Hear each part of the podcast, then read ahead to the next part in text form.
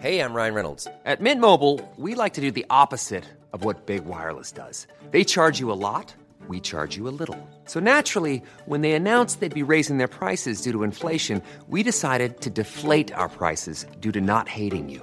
That's right. We're cutting the price of Mint Unlimited from $30 a month to just $15 a month. Give it a try at mintmobile.com slash switch. $45 upfront for three months plus taxes and fees. Promo rate for new customers for limited time. Unlimited more than 40 gigabytes per month. Slows. Full terms at mintmobile.com.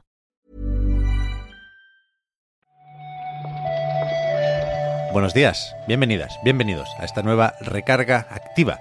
Hoy es miércoles 16 de febrero. Y me vais a disculpar, pero no, no traigo comentarios ingeniosos para el saludo, ¿eh, Marta? Directamente, ¿qué tal? Hombre, tú es que ayer ya te quedaste planchado con, con el Cyberpunk. Te dije que te acostara a ver si esto te pasaba y no se te ha pasado. Eso fue lo más random de- del martes de ayer. Uf. Así que normal que no tengamos nada que comentar. Juego un poco, ¿eh? Se ve bastante bien. Pero no, no es culpa del Cyberpunk, vaya, se duerme poco en esta casa últimamente por, por la criaturilla. Pero bueno, aquí estamos, aquí estamos para, para recargar.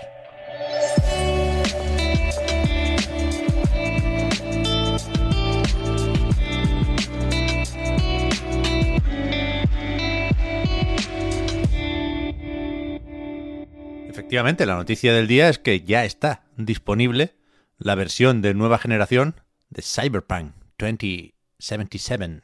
Eh, bueno, ayer se dio la noticia de que, de que está disponible en el evento que ya anunciamos de, CD Projekt Red. Y básicamente pudimos ver un gameplay bastante extenso, que es verdad que se ve bastante bien, eh, donde le sacan pues, todo el partido al 4K y al, yo qué sé, el trazado de rayos y todas estas cosas que traen las versiones de nueva generación. Eh, supongo que hay muchísima gente que, que le tiene ganotas porque estoy mirando ahora y se convirtió además en, en trending en, en Twitter, así que estoy sola en esto de pensar que es más de lo mismo. No, yo creo que no, estás sola, ¿eh? Y, y- y cuidado, tampoco creo que sea una redención automática para CD Projekt después de la que liaron con el lanzamiento y el juego, quieras que no, sigue siendo el mismo, ¿eh? Pero a mí sí me, invadió un poquito la, compasión al ver el juego, porque realmente es que hay muchísimo curro aquí. Quizá no el suficiente, quizá no de la manera que nos habían dicho que habría mucho curro aquí, pero no no sé si decir que merecía otra oportunidad, porque ya la tuvo, por ejemplo, en PC, ¿eh? pero, pero hostia, a mí sí me dio cierto gustico ver, ver Night City y, y recordar que este juego existe y que no es solo una broma, ¿eh? N- No sé, no he jugado lo bastante como para ver si efectivamente han desaparecido los problemas y los bugs que yo, por ejemplo, viví muy mucho jugando a la versión de Play 4.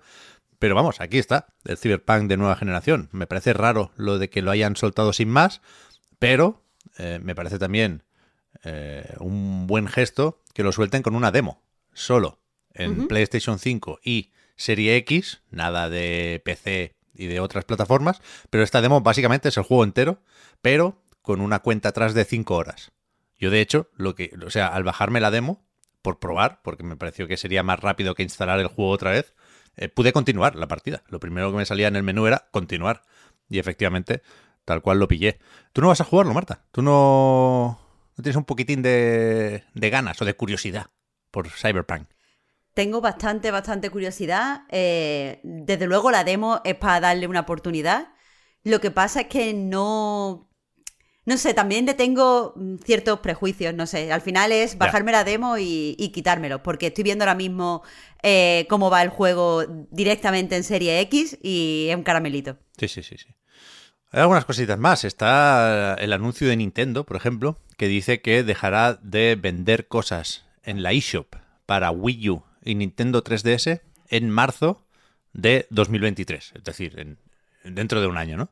Evidentemente, pues eh, produce cierta inquietud escuchar que cierran la- las dos eShop, pero al final, eh, bueno, es menos dramático de lo que podría ser, porque ya nos han dicho que eh, el contenido que hemos comprado va a seguir estando accesible, entonces vamos a poder descargar los juegos que son nuestros y vamos a poder actualizarlos si es necesario, vamos a poder, eh, pues, eh, tener a nuestra disposición el contenido descargable.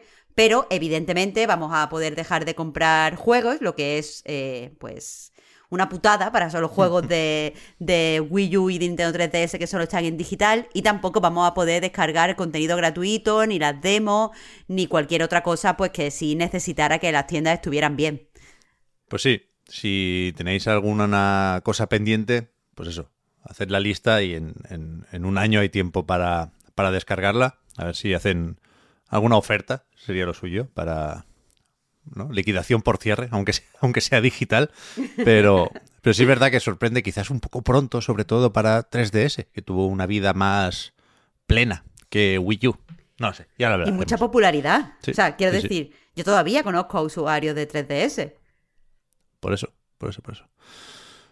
A ver, antes de pasar a la parte de las peliculitas y las series, que hay unas cuantas, eh, yo no sé cómo de asumido tenía la gente esto, pero aquí, Marta, acabamos de leer por primera vez que Baldur's Gate 3 se espera para 2023.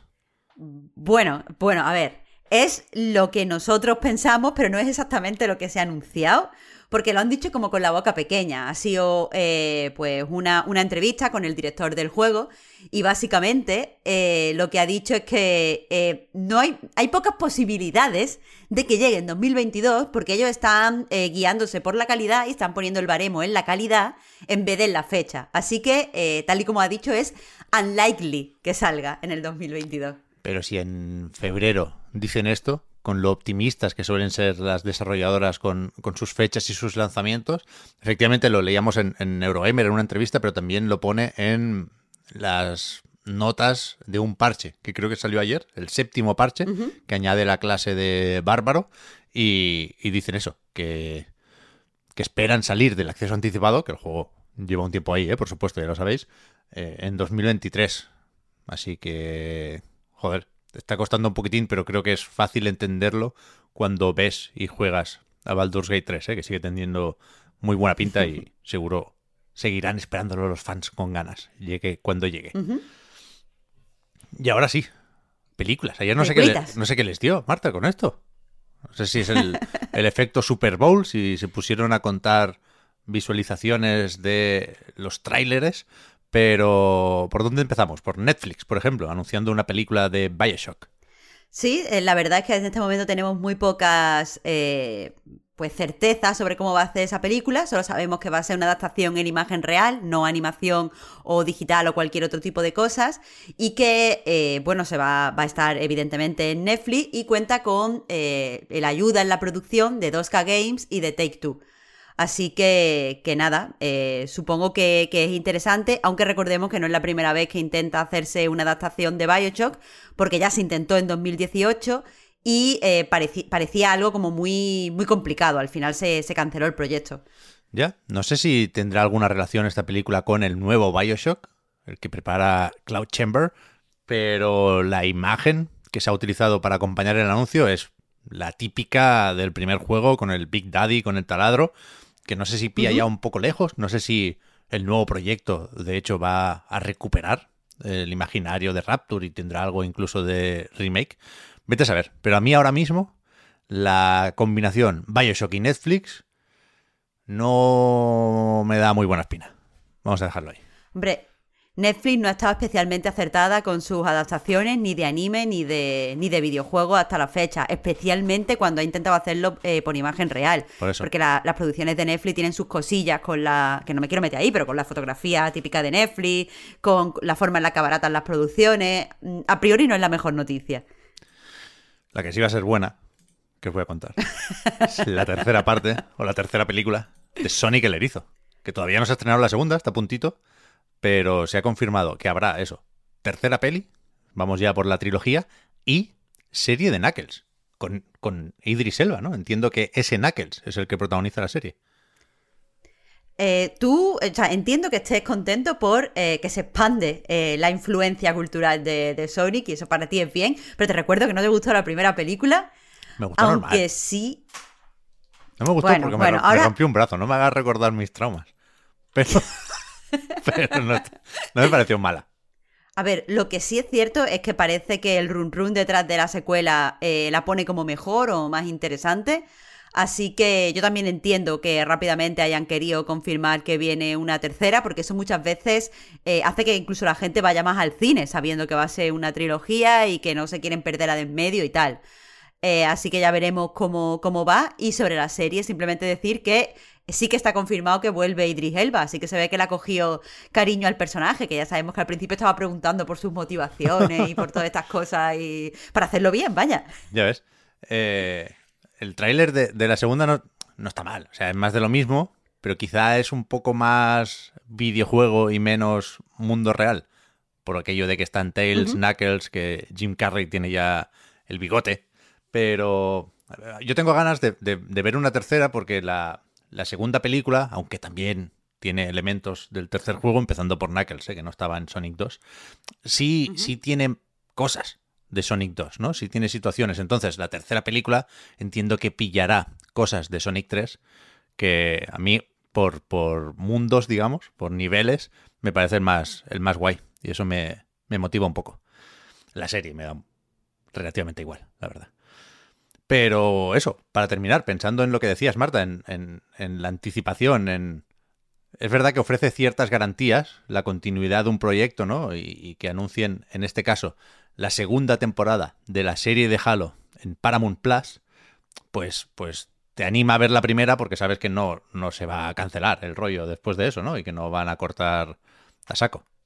Claro, es que si hay una de las cosas que nos ha mal acostumbrado Netflix o que nos ha metido cierto miedo Netflix es a empezar una serie, eh, disfrutar con ella y que de repente se cancele y como las producciones se hacen ahora como se hacen, hmm. te quedes sin, ningún tipo de cierre. Pero vamos, eso no va a pasar en la, en la serie de Halo porque ya se ha dicho que eh, ya están trabajando, en, o sea, ya, ya está la preproducción de la segunda temporada, así que esperan que sea un éxito. Eso también, teniendo en cuenta que todavía no lo han podido ver ningunos críticos y no hay ningún tipo de eh, pues noticias a su alrededor, sí que parece que al menos por la cadena creen que tienen un, buen producto y solo es cuestión de esperar a ver cómo, cómo podemos verlo.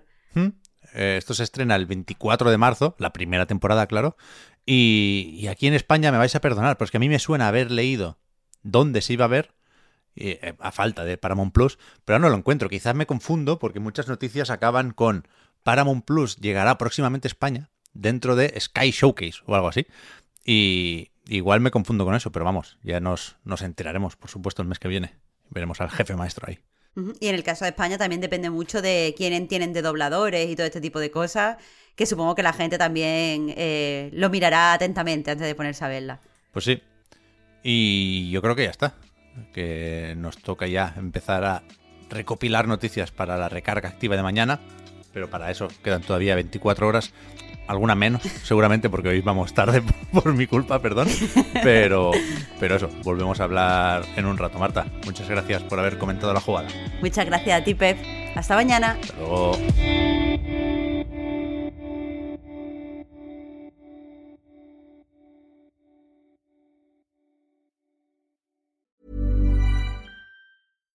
Here's a cool fact. A crocodile can't stick out its tongue. Another cool fact. you can get short term health insurance for a month or just under a year in some states. United Healthcare short term insurance plans are designed for people who are between jobs, coming off their parents' plan, or turning a side hustle into a full time gig. Underwritten by Golden Rule Insurance Company, they offer flexible, budget friendly coverage with access to a nationwide network of doctors and hospitals. Get more cool facts about United Healthcare short term plans at uh1.com. Hiring for your small business? If you're not looking for professionals on LinkedIn, you're looking in the wrong place. That's like looking for your car keys in a fish tank. LinkedIn helps you hire professionals you can't find anywhere else, even those who aren't actively searching for a new job but might be open to the perfect role. In a given month, over 70% of LinkedIn users don't even visit other leading job sites. So start looking in the right place. With LinkedIn, you can hire professionals like a professional. Post your free job on linkedin.com slash people today.